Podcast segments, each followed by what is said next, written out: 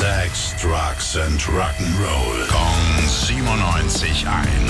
Rock News. Einen wunderschönen guten Morgen. Tim, was gibt's Neues? Morgen, Billy. Gestern war Vollmond. Das heißt, es gibt einen neuen Song von Peter Gabriel. Heißt Playing for Time und klingt auch ziemlich nach Vollmond, finde ich. Vollmond war gestern, echt? Mhm. Gar nichts gemerkt.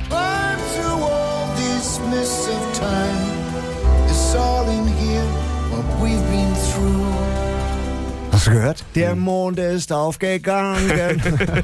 Könnte auch passen, weil Peter Gabriel hat diesen Song schon öfter gespielt. Aber ohne Lyrics dazu, hat nicht gesungen, immer wieder mal auf Live-Auftritten, falls er euch bekannt war, kam, falls ihr Peter Gabriel schon mal gesehen habt.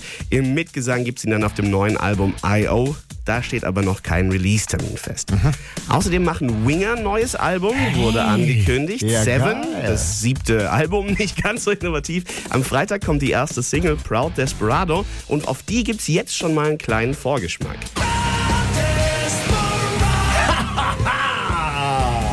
der Kipp halt. Der Kipp, Kipp, Kipp, Kipp, Kipp, Kipp.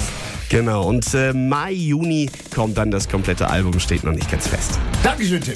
Rock News. Sex, Drugs and Rock'n'Roll. Jeden Morgen 9 um kurz vor 8 in der Billy Billmeyer Show. Gong 97.1. Frankens Classic Rock Sender.